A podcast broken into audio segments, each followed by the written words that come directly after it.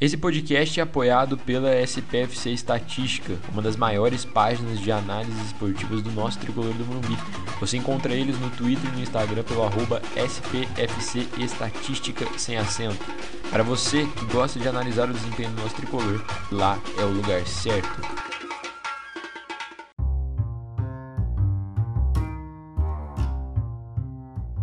Dia, boa tarde, boa noite, torcedor tricolor com o seu bloquinho e a sua caneta.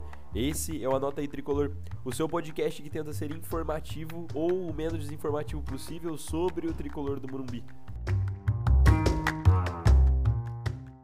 E para você que está aqui pela primeira vez ou já consome o nosso conteúdo e tem a disponibilidade de ajudar a gente com o crescimento do projeto, é muito simples Basta seguir a gente nas nossas redes sociais, arroba anota tricolor, tanto no Twitter quanto no Instagram. Lá você consegue também encontrar o Linktree e escolher a melhor plataforma para escutar o nosso conteúdo. Então é isso, muito obrigado e fiquem aí com mais um episódio do Anota Tricolor. Valeu! Nossa Senhora! O impossível aconteceu, meu Deus do céu! Gol!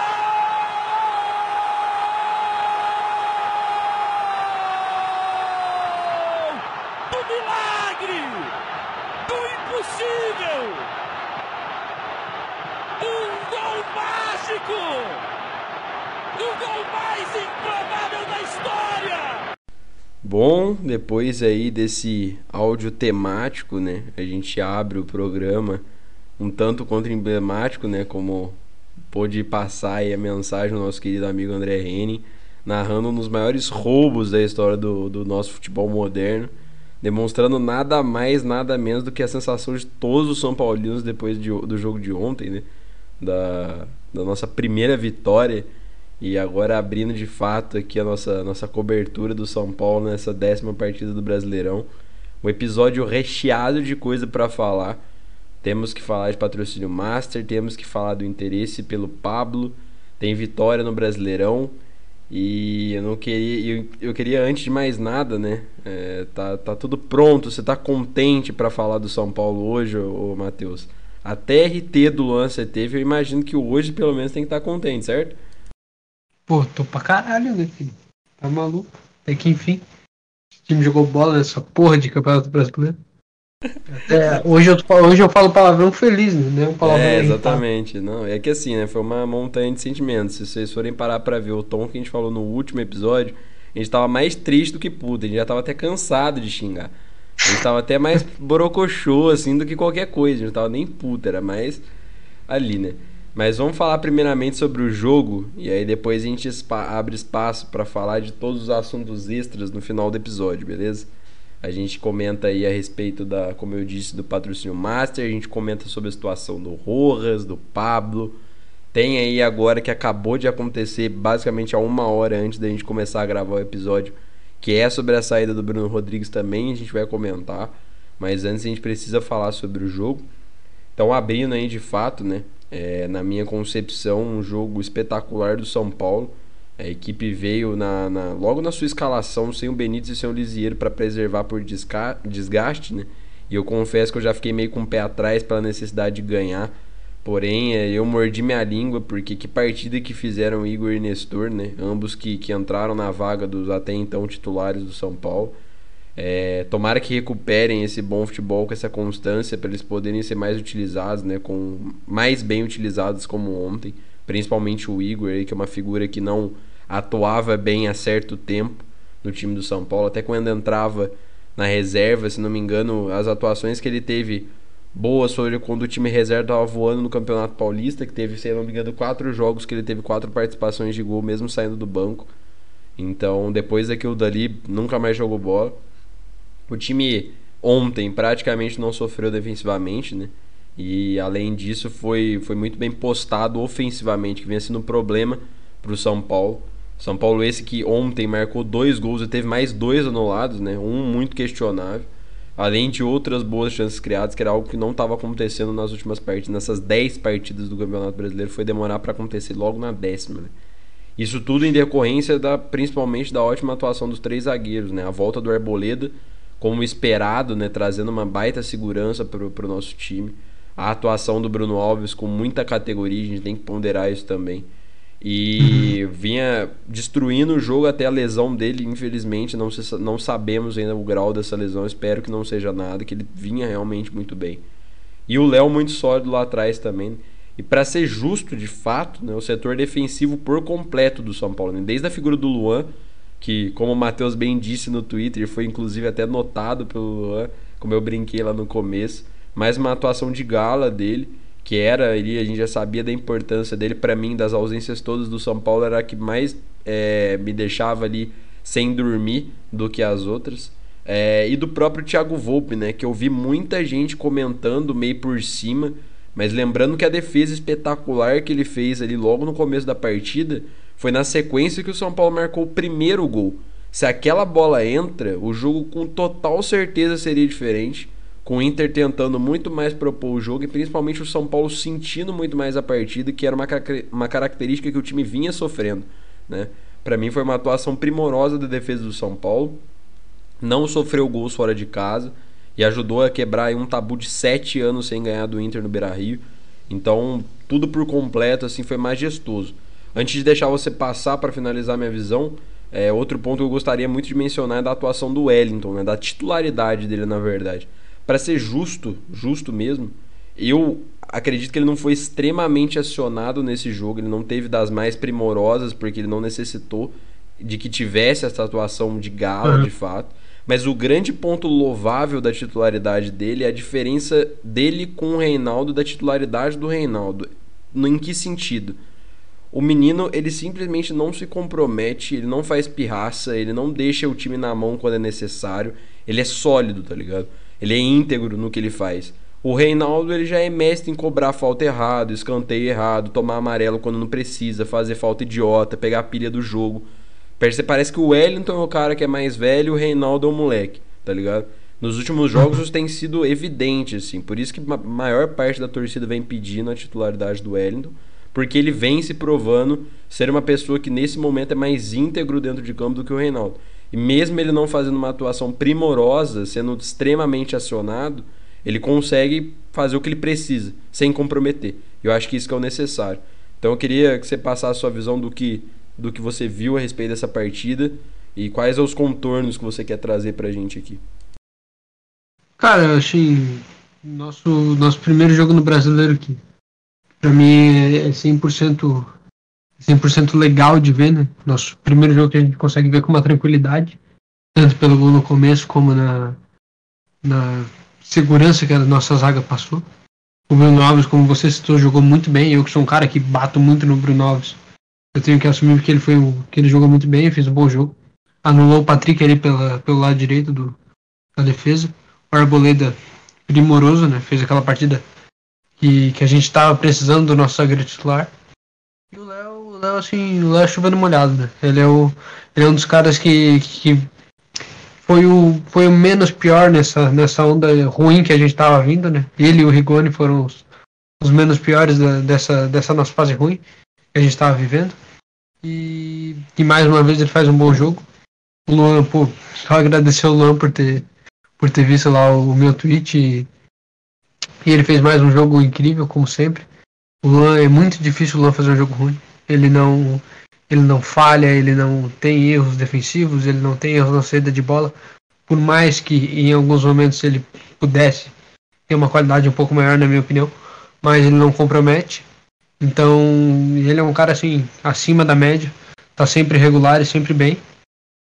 Cara, agora sobre o sobre o Wellington, né? O Wellington o Wellington ele, ele não foi tão acionado como, como você citou. E, o jogo foi muito no meio, né? O jogo aconteceu muito no meio do campo. E, mas nas duas bolas que ele teve, ele, ele foi muito bem. Ele teve aquela bola que ele pifou o Vitor Bueno, que o Vitor Bueno chutou para fora. E depois teve aquela bola que ele botou na trave no primeiro tempo. Ele chegou na linha de fundo, o, acho que foi o Rigoni que encostou para ele. Ele chega batendo, a bola estoura na trave. E isso já mostra a contundência ofensiva dele. A, a incisão que, que é a entrada do, do Wellington. É como meter um, um corte rápido em alguém, sabe? É, é, algo, é algo profundo. Ele ataca muito, ele é, ele é muito preciso no ataque.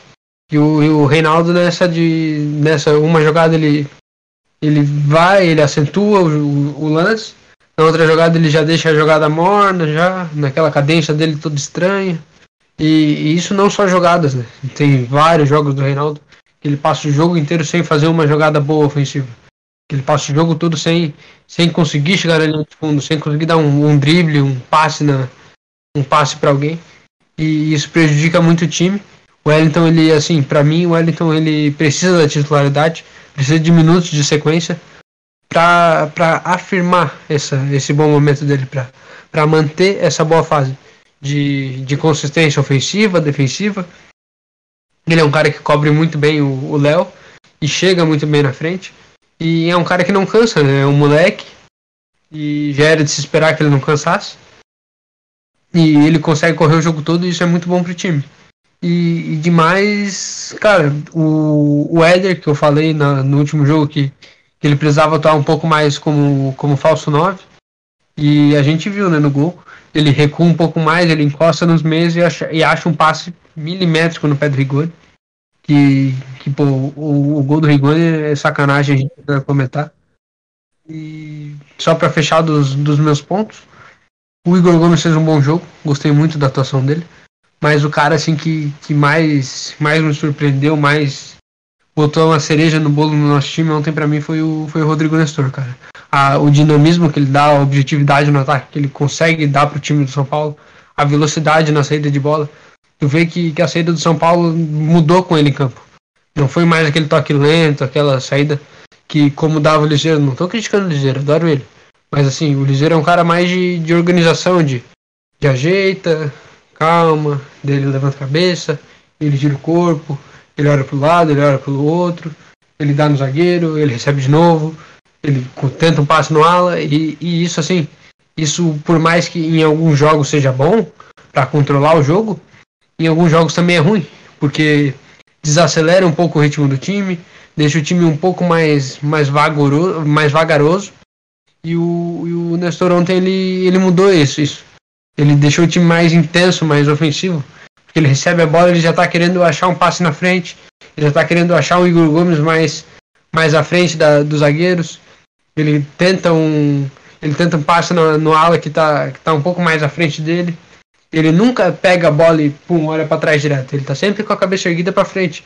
Isso dá uma, uma qualidade, uma ofensividade para o time do São Paulo que é, que é imprescindível. É algo que a gente, para mim, a gente não pode abrir mão disso para essa sequência de, de jogos e essa sequência boa que a gente pode vir a ter com o Rodrigo Nestor no elenco. Eu acho que ele é essa peça que, que muda o dinamismo do jogo e muda a verticalidade, a, a ofensividade que o São Paulo pode ter e, a, e aquele e aquela, como que a gente pode dizer, e aquela imposição que o time do São Paulo estava dando antes. Acho que com o Nestor a gente pode voltar a ter essa, esse estilo de jogo mais impositivo do que, do que retraído do que foi nos últimos jogos. Vamos lembrar aí também, vale a ressalva de que inicialmente, né, no começo da caminhada do São Paulo junto com o Crespo no Paulista, o Nestor ele era o titular dessa equipe. E quando o Lisieiro ele retoma ali da, do físico dele, tá melhor da lesão que ele vinha se recuperando, ele começa a ter uma variação entre o Lisieiro e o Nestor, que eu acho que era o grande charme desse time na minha visão.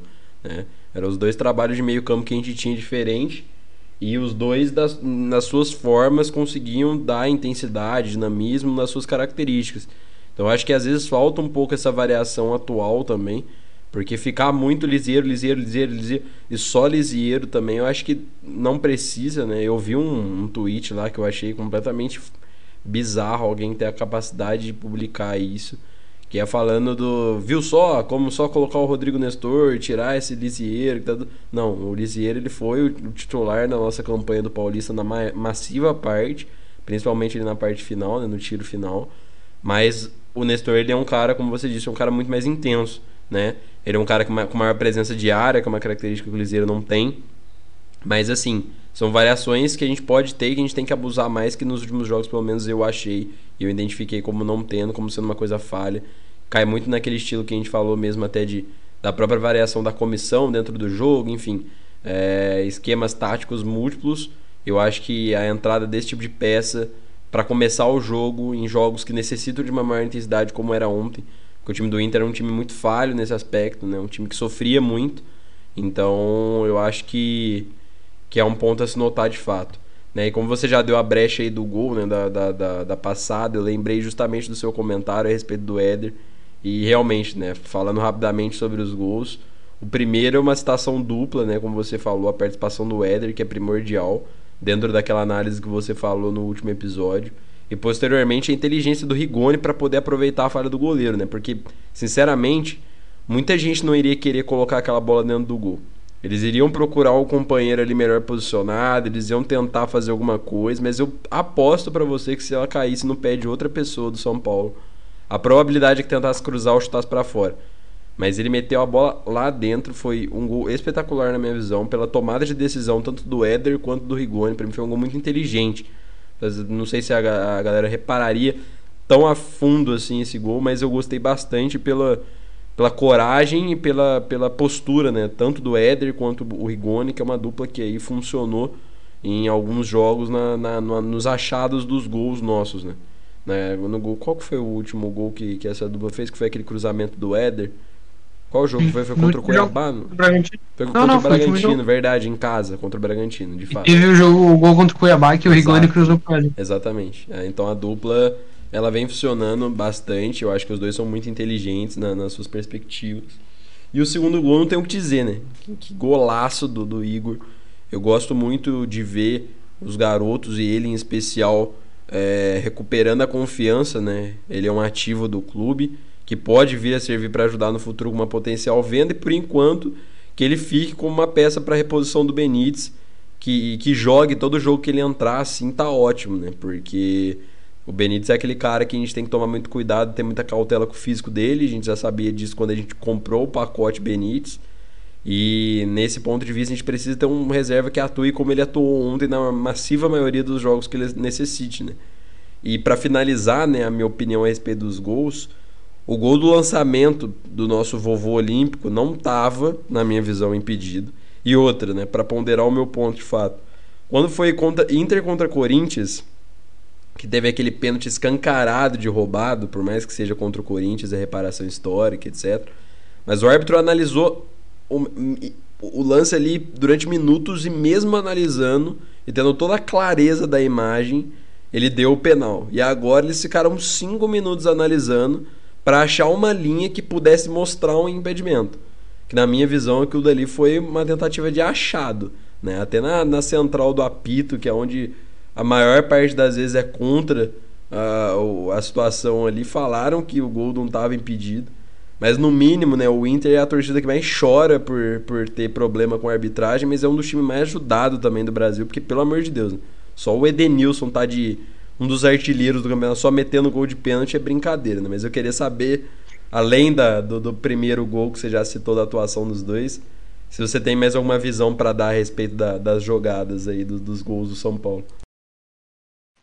Cara, assim, o primeiro gol, ele é lindo. Ele, não é, ele não é um gol plástico, mas assim, nos detalhes da jogada você vê quanto que é bonito a ver o jeito que o, que o coisa bate na bola.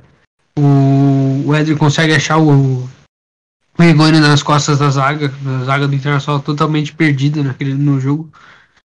Zaga muito muito muito dura, muito lenta. E eles não conseguiam cobrir a- as costas.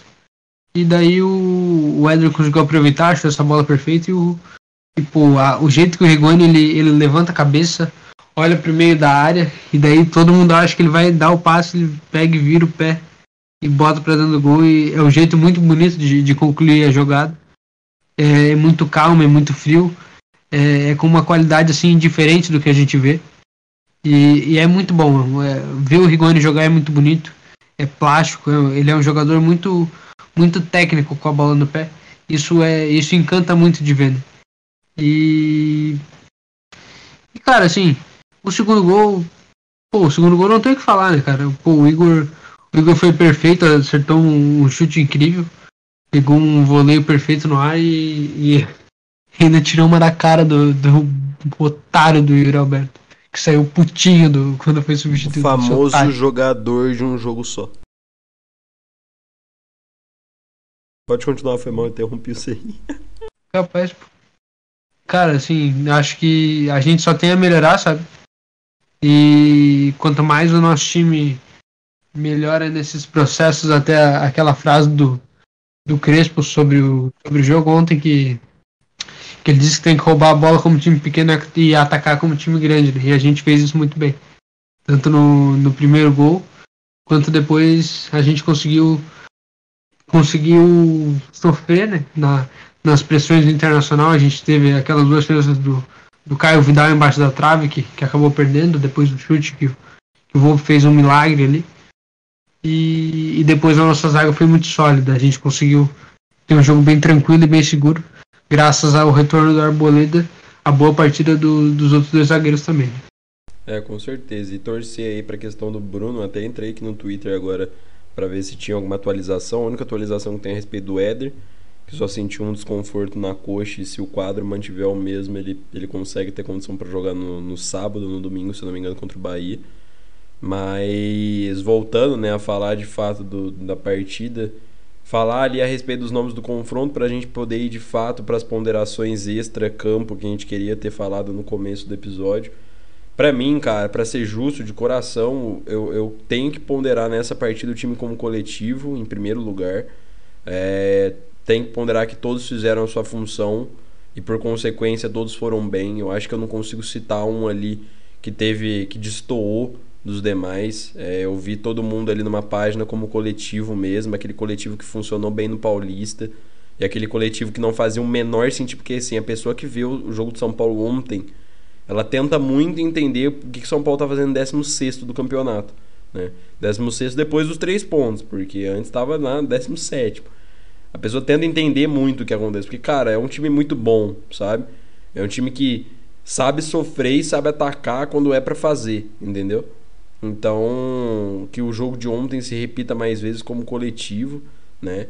Mas pra mim, destaques principais, né, de peças, como você falou, Nestor, pra mim ele foi o grande maestro desse jogo também. Ele ditou muita intensidade do meio-campo, que era um problema que o São Paulo vinha tendo recorrente nas últimas partidas. O Rigoni, que, pô, não tem o que falar. Eu agradeço por, por- a quem indicou ele, né? Eu acho que foi o Corran. A quem foi buscar ele lá no Elche e comprou esse cara pro São Paulo, porque, meu Deus, que, que jogador espetacular é Emiliano Rigoni. E o Bruno Alves, cara. O Bruno Alves, que assim, é aquele cara que você tem que encher a boca pra xingar e encher a boca pra elogiar também, porque quando ele joga bem, ele joga. E assim, a gente é mestre de pisar na cabeça do cara, né? A torcida do São Paulo adora falar quando ele vai mal. Eu sou um deles, inclusive. Não, não tão pesado quanto alguns, mas a gente tem que parar pra elogiar ele. Pra mim, ontem ele foi um dos melhores da zaga ali. É um dos mais constantes também. Pegou um cara que tava fazendo. tava tentando jogar ali no Inter e conseguiu brecar ele por completo. É, para mim, eles deitaram em cima. Então, eu queria que você passasse a visão a respeito das suas prateleiras aí, dos seus destaques, pra gente poder ir de fato aí para as nossas notícias extracampo. Cara, pra mim, meu destaque principal, meu, o meu homem do jogo é o, é o Nestor, pela grande partida que ele fez. Acho que, que ele que foi o cara que mudou o panorama do time ontem. O, o Rigoni fez uma partida de mais uma de almanac, né? O gol que ele fez que, que não valeu e ainda as jogadas que ele criou, os espaços que ele abriu pro, pro ataque e o, e o gol sensacional que ele acabou marcando, que nos esse alívio para continuar no jogo. E, e o outro. Cara. O outro destaque. Deixa ver. Cara, volta pro Volpe, cara. O Volpe fez uma, fez uma atuação muito segura. Mais uma atuação que o, que o Volpe acaba nos salvando de tomar o gol algumas vezes, né? E, e as pessoas batem muito no Volpe e, e acabam, e acabam esquecendo dessas, dessas grandes partidas, dessas grandes atuações que ele tem por alguma falha ou outra. E isso acaba prejudicando muito a, a imagem dele no clube como um todo. né? E, e acho que o Léo também merece um destaque, porque muitas pessoas falam muito do Léo, muitas pessoas ainda enxergam ele como, como lateral fraco que veio do, do Bahia com passagem do Fluminense. E, e acho que, que não é assim que, que, tem, que se tem que olhar mais pro Léo. O Léo, para mim, joga um futebol como, os, como zagueiro esquerdo, um futebol de, de quase seleção brasileira já. Ele é um cara muito acima da média no Brasil. Ele, ele tem um passe bom, ele tem um jogo boa. As bolas longas dele são acima do, do que a gente tem no, no nosso futebol. E, e ele tem feito muitos bons jogos. Tanto que ontem ele, ele anulou o Caio Vidal por completo. Só teve aquelas duas chances que o Caio Vidal acabou saindo na, nas costas da zaga, mas tirando isso ele conseguiu marcar muito bem. Mais uma partida muito segura e, e dá para ver que o Léo ele sempre pega esses, esses principais adversários, esses principais jogadores do time adversário e, e acaba anulando eles por completo. Tanto que no jogo contra o Bragantino ele anulou o Arthur em boa parte do tempo, depois que ele foi para a lateral. O Arthur acabou fazendo gol. Mas contra o Corinthians ele anulou o Mosquito. Contra o Palmeiras ele anulou o Rony e assim, por, e assim vai. O Léo tá jogando muito e, e, só tem a, e só tem a crescer, na minha opinião. Ele tem um prospecto muito grande ainda de futuro. Eu concordo com você quando você fala aí a respeito da galera ter um preconceito ainda com o Léo. É, eu vi um comentário hoje, a gente vai citar aí do Pedro Henrique, que é o zagueiro que o São Paulo quer contratar e que o, que o jornal português falou que o destino é o São Paulo. É, uhum. Eu vi um, um, comentário que retuitaram e falaram que o cara era o Léo Pelé com grife. Eu falei, pô, que bom, pô. Que bom. Se é o Léo Pelé com grife e o Léo deitando no São Paulo e o cara ainda tem a grife, pô, que vem então, cara. Vou abraçar com muito bons olhos, porque, pô, o, a galera acha que o Léo ainda é um jogador mediano e fraco, tá ligado? Mas na verdade ele é um dos, dos pilares da zaga nossa. E ele é um cara, como você disse, é um cara novo, ele é jovem ainda. E ele é um cara que tem um baita potencial como zagueiro. Ele tem uma inteligência muito boa e é aquilo que você disse, né? A gente sempre bate nessa tecla aqui. Ele pega os principais adversários do outro time para marcar. E se você vê um jogo aí contra o Palmeiras que o Rony não atuou bem, é, não é porque o Rony tá no mau dia, é porque o Léo botou ele no bolso. Entendeu? Então. perdão. Então, tipo, é mais mérito dele sempre do que de, de do adversário, entendeu? Mas, bom, finalizando então essas questões das partidas, né? Essas pautas gerais que a gente trouxe a respeito do confronto de ontem. A gente tem um momento interessante agora, o momento da notícia, o último bloco do nosso programa antes das finalizações. A gente tem muito assunto para falar nesse dia de ontem, nesse dia de hoje, né? Início de dia de hoje, com sondagens, com visões, com tudo que, que rolou nesse, nessa quarta e quinta-feira do São Paulo. É, a gente vai passar, eu vou passar primeiro, na verdade, a visão de tudo que aconteceu, depois o Matheus opina. A gente faz a mesma linha que a gente come, costuma fazer a respeito das análises. Vamos tópico por tópico, para a gente não se perder. Se eu esquecer de alguma coisa, como é muita, você me dá um toque se você lembrar. Mas vamos começar aqui de, de começo pelo patrocínio Master, né? Segundo noticiado primeiramente pelo Jorge Nicola e posteriormente averiguado por diversos jornalistas esportivos que cobrem o São Paulo e até com certa palhinha do nosso presidente muito midiático depois do jogo, né, que já deu a letra de que realmente tem um patrocínio vindo. É, perdão.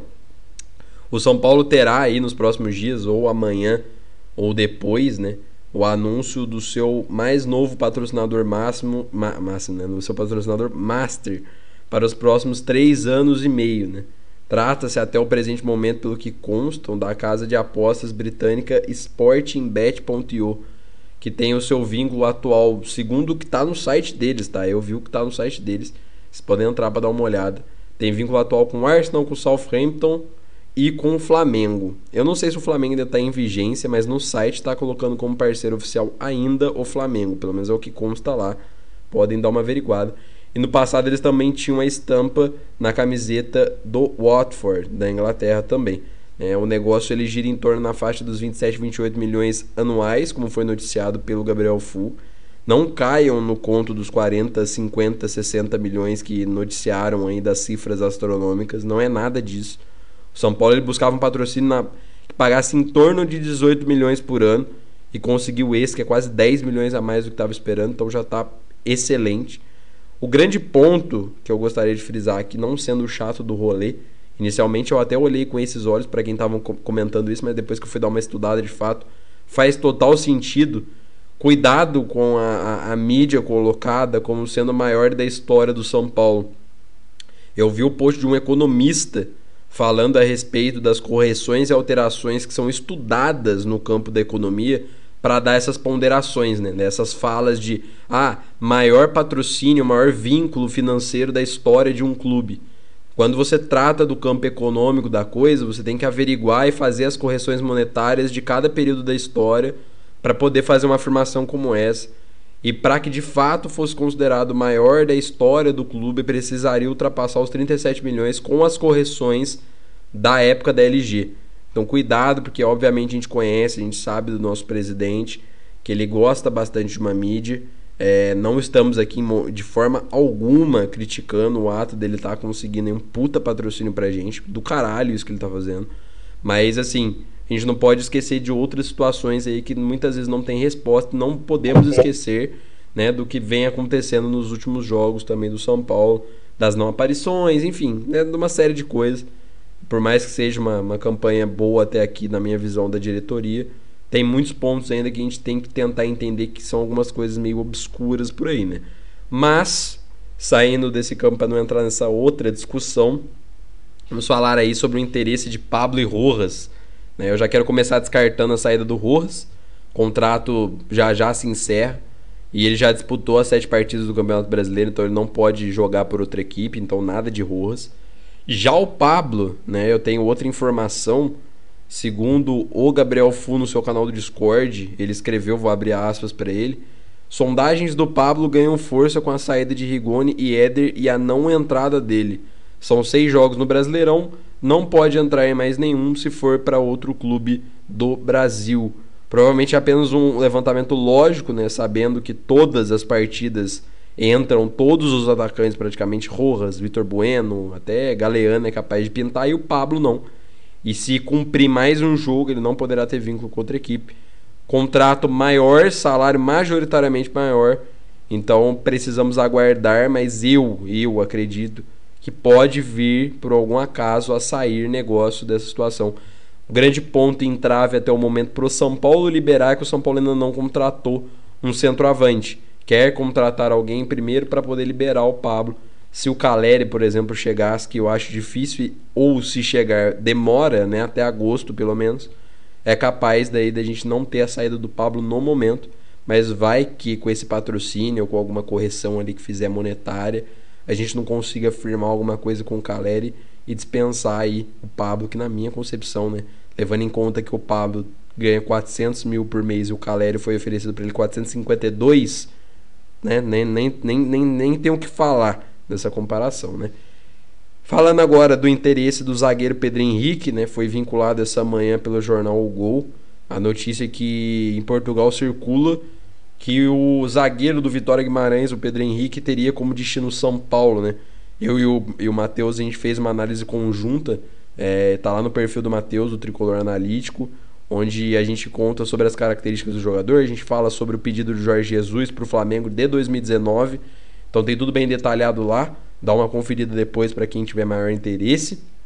E agora a última, né, para a gente finalizar, mais recente também, a última da lista e a última de acontecimento o empréstimo do Bruno Rodrigues que acabou com o São Paulo. O Bruno Rodrigues não joga, teve seu contrato, seu contrato desvinculado do São Paulo.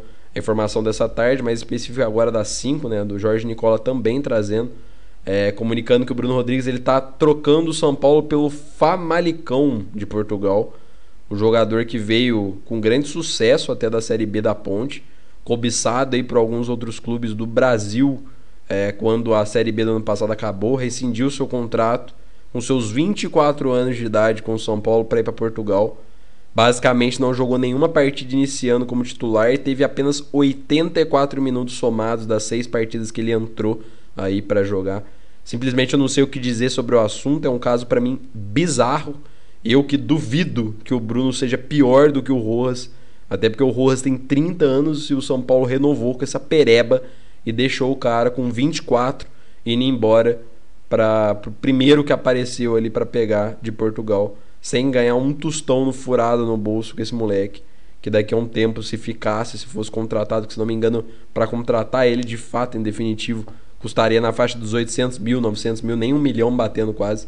Mas o São Paulo preferiu liberar para renovar com o Rojas ganhando 200 mil por mês e aí não conseguir ter um cara de 24 anos no plantel, mas ter um cara de 30 que não vai ter poder nenhum de revenda e provavelmente vai sair aí daqui a alguns meses, né, no final do ano, no caso, de graça para qualquer clube do Brasil.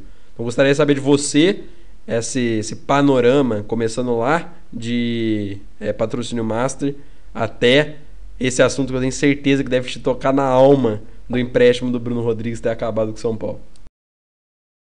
Cara, o Master não tem muito que, que a gente falar, né? Só agradecer pela, pelo acerto da diretoria em conseguir um, um valor tão alto assim no, no momento de pandemia, onde é tão difícil conseguir contratos assim. E sobre o Pedro, eu não, não conheci o jogador, nunca tinha ouvido falar nele, mas do que eu vi para fazer a análise, me agradou muito, me, me deixou muito, muito feliz em saber que o São Paulo está procurando ele. Na, em, várias, em vários aspectos, a saída de bola dele é muito boa. Ele é um cara que já foi capitão em alguns times, então deve ter um espírito de, de liderança muito bom, um espírito de grupo bom. E acho que se viesse, viria para somar. Espero que a, vem, é, ocasione a contratação dele. E que mais que tem para falar? É do, do Bruno, né? E do, do Pablo. É, tem o Bruno, o Bruno e o Pablo, né? O rosto já é descartado e aí sobra o Pablo e o Bruno. O, o Pablo, cara, é rezar pra ir embora logo, né? Fazer e para que faça, se for pro Internacional, que faça uma boa, uma boa temporada, um bom final de temporada lá e, e tenha e tenha uma sequência de jogos boa para que seja comprado por alguém, pelo próprio Inter ou por algum clube aí. Que eu não quero mais o Pablo vestido a camisa do São Paulo, por mais que ele vá pro Inter e desembeste a fazer gol. Não quero de volta, pode ficar para lá, não tô afim. Então, assim, esperar que venha esse nosso centroavante, né? A gente não sabe quem é que vai vir ainda, se vai vir. Esperar que venha um cara bom. E torcer para que o Pablo vá para algum clube e que seja bem aproveitado no lugar que for, porque eu não quero mais ver o Pablo com a nossa camisa e eu acho que já passou do tempo dele, já deu a, já deu a maturação do Pablo dentro da nossa caixa de carvalho. Agora, sobre o Bruno Rodrigues, cara, pô, me deixa, me deixa chateado, sabe? Me deixa triste. Os caras falaram que, que ele não ia muito bem nos treinos. E até entendo por esse ponto, mas, pô, que que, que que custa não dar uma, uma chance, pelo menos 45 minutos seguidos pro moleque? Ele jogou 80 minutos distribuídos em 6 jogos. É, é micharia, é merreca. Ninguém consegue jogar bola nesse tempo. Pô, tinha jogo que ele entrava 5, 7 minutos com, com o time todo afobado, tudo desesperado, jogadores já cansados. Daí pô, você vai esperar o quê de um cara que entra numa situação dessa? Nem o, nem o Messi, o Neymar e o Cristiano Ronaldo. Se eles entrassem faltando 5 minutos com o time afobado, precisando ganhar, com os caras cansados, eles iam fazer alguma coisa. Eles são gênios, mas eles não iam fazer o caralho a 4 e virar o jogo. E assim, você de um cara que é o Bruno Rodrigues, que ele faça isso, é muito difícil. Por mais que que precise, né? Precise fazer isso quando ele entra em campo. Mas, mas é muito difícil você, você exigir de um cara que não teve 45 minutos em sequência, que em 5 minutos ele entre e mude totalmente o jogo e faça o time fazer um, dois gols e vira o jogo. Não, isso não, não existe cabimento. O único jogo que ele foi, que ele teve um pouco mais de minutos que foi o jogo contra o Botafogo, se eu não me engano ele teve 17 minutos para jogar, que o time tava numa tava numa linhagem boa, tava vindo numa boa pegada. Ele foi lá, deu uma pré-assistência que não valeu. Porra, ele mudou o jogo, ele chamou bola. Ele, ele tentou ir para cima, ele partiu pro jogo. Ele, ele driblou, ele tentou algumas jogadas e ele deu uma pré-assistência pro gol do Pablo que não valeu. Daí, daí você vai falar que um cara desse, que não teve nenhum minuto, é, é pior que o Rojas. Porra, se ele não tiver mais serventia do que o Rojas, eu sou uma porta. Eu, pô, tá maluco, eu sou um pote de vidro. Me, me prendam, me botem no hospício se ele eu tenho total certeza que no mínimo ele vai fazer uma boa temporada lá no Famalicão. E pô, o nível português é baixo pra caralho, ele vai deitar lá, vai deitar. E daí vai ser vendido para um clube por um preço bem legal e a gente vai tomar no cu porque eu podia ter comprado por 800 mil, que é uma micharia. Por um jogador da, do porte do Bruno Rodrigues é uma micharia pagar 800 mil. Ele é um cara que jogou muito bem uma Série B, uma Série B que é um campeonato difícil, ele foi um dos destaques do, do campeonato. Não foi nem destaque no clube dele, foi destaque no campeonato. O cara teve 11 assistências numa Série B, porra. Caralho. Pô, pô se, se 800 mil não vale num cara que teve 11 assistências numa Série B e tem 24 anos, porra. Eu sou um jumento. Tá maluco. Não, não tem como. E daí você mantém essa, essa, esse horror. Isso é um horror. Isso não é um jogador, isso é um horror. É uma aberração. E é uma aberração da natureza. Não é nem no sentido bom, é ruim. Ele, o Rojas e o Victor Banner são duas aberrações. O que eles fizeram de, de horrível no jogo, no jogo de ontem que é, é horrível, é horrível. A única coisa que tem pra falar mal do jogo de ontem é essas duas pragas. Eles são horríveis. Cara, em 5 minutos de jogo, 5, 5 minutos de jogo, o Vitor Bueno e o Rosa eles colecionaram 5 erros. 5 erros em 5 minutos. Era, é, é um erro por minuto, porra. Caralho, nem eu ia fazer isso se eu entrasse. Tá de sacanagem comigo, porra. O, o Rojas ele pegou duas bolas de velocidade, ia na linha de fundo, ele erguia a cabeça, ele via que não tinha ninguém na porra da área, ele mesmo assim ele botava pra dentro da área, pra bola ficar no pé do jogador do Inter. O Vitor Bueno, cara, o Vitor Bueno ele recebeu uma pifada do, do Wellington. Ele recebeu a bola de frente pro gol, era só ele chapar e fazer o gol. Não, ele bota a bola pra fora, três passos do, do gol. Porra, tá de sacanagem com a minha cara, filho. E daí, daí o Bruno Rodrigues que só jogou de ala, que não é nenhuma função que ele desempenha, ele é um ponta, e nas únicas vezes que o São Paulo jogou de ponta, ele nem entrou. Porra! É, pô, é uma puta de uma sacanagem com a minha É, cara. Tem aquela partida que o São Paulo entrou inteiro reserva, se não me engano, contra o Santo André. Tava todo mundo na expectativa do cara entrar como titular. O cara não jogou, se não me engano, ele nem foi substituído. E, tipo, Não, ele não entrou? É, ele não entrou pra jogar na partida. Isso foi completamente bizarro. Porque, pô, você pensa assim, você fala, cara, beleza. É, é um cara que, assim, partida completamente reserva. Tinha uns caras ali da base pra jogar. Vai entrar. Não entra, não joga. Essa desculpa do, do papo do treino não cola, na, pra mim, na minha visão. Eu nunca vi um time dispensar um jogador porque falava que no treino ele não ia bem. Só se no treino ele fazia, tipo, mano, se ele fizesse muita, mas se ele cometesse cada crime no treino que pudesse mostrar. Porque na minha visão, todas as vezes que o, o Bruno Rodrigues entrou, das seis, nenhuma ele comprometeu. Em uma que foi a que ele teve mais tempo, ele foi bem. Então não justifica esse papo do treino. Porque você colocar um Vitor Bueno e um, um, gale, um Galeano, um Rojas, que fazem sucessivas merdas sempre que entram, pra abrir mão de um cara de 24 anos com potencial de revenda, porque assim, Vitor Bueno e Gale... Vitor Bueno e Rojas não vão sair do São Paulo vendidos, né? Eles vão sair do, do São Paulo por contrato expirado ou por ali é, como um acordo do, de rescindir o contrato. Nenhum dos dois sai vendido. E você abrir mão desse cara tão pateticamente, pra mim é patético o que os caras fizeram. É, não consigo entender de fato, cara. Não consigo mesmo. Cara, é uma idiotice sem igual, cara. Pra mim, assim, é, é algo assim do, do mais nível de idiota possível.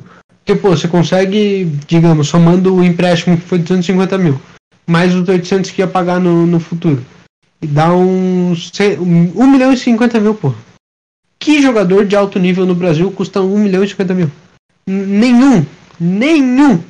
Nem o Jean Carlos do Náutico, que é um, que é um cara que tá em ascensão no momento, custa 1 milhão e que- e 50 mil, pô. Nem o Edu do, do Brusque custa 1 milhão e 50 mil. É uma, é uma sacanagem, porra. E ele tem 24 anos, cara. 24 anos. Ele não é um cara de, de 27, 28 que, tá, que jogou uma Série B depois de trocentas temporadas horríveis que ele fez fora do Brasil. Não, ele é um cara que ele, ele tá despontando, ele tá numa, numa crescente, tá numa elevação da curva dele.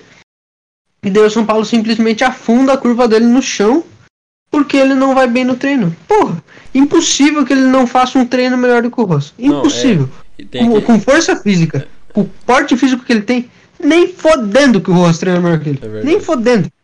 Tem, aquele, tem aquela situação também que a gente levantou quando ele, quando ele chegou, né? Que ele foi o único reforço que demorou, tipo, sei lá, um mês pra ser apresentado de fato.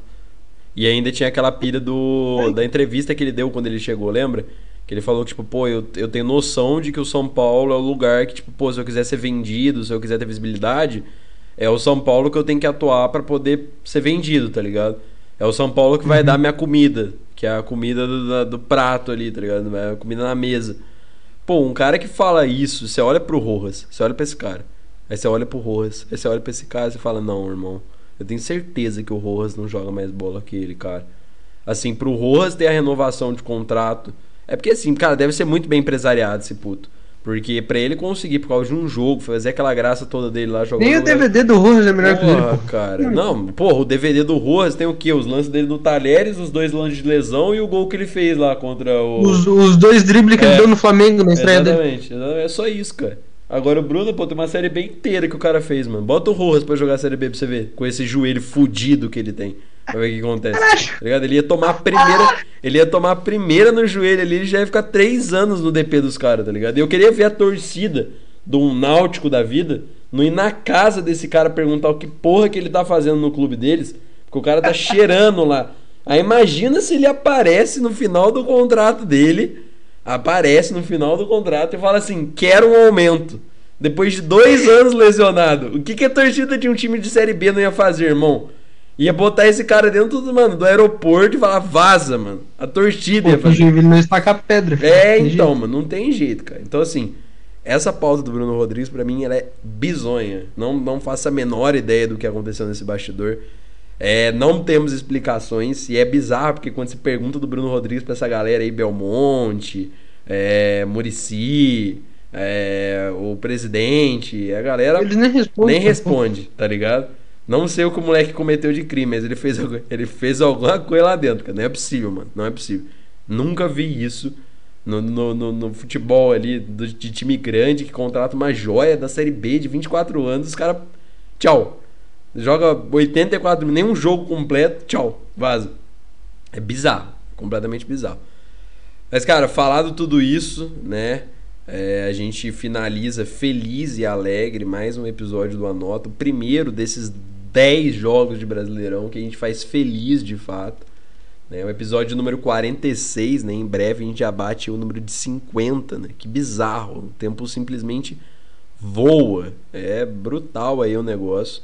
Obrigado mais uma vez para quem ouviu a gente até aqui.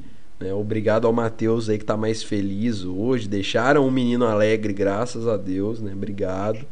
A todos que, que escutaram aí o episódio.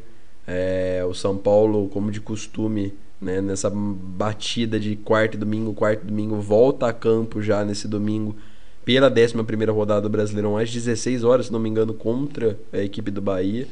Lembrando aí que o episódio desse jogo sai como de costume já no dia seguinte, na segunda-feira, na faixa das 20 horas. E tá tudo devidamente anotado, então a gente finaliza mais uma edição aí do Anota. Muito obrigado a você que ouviu a gente até aqui. E a gente retorna na segunda para analisar essa partida contra o Bahia pelo Brasileirão. Se Deus quiser, mais uma vitória para a gente ficar bem acostumado com a situação. Certo? Certo. Então, com certeza. E não se esqueçam, para fechar, que hoje o São Paulo viu mais sorte nós do que nós mesmos. Falou, rapaziada.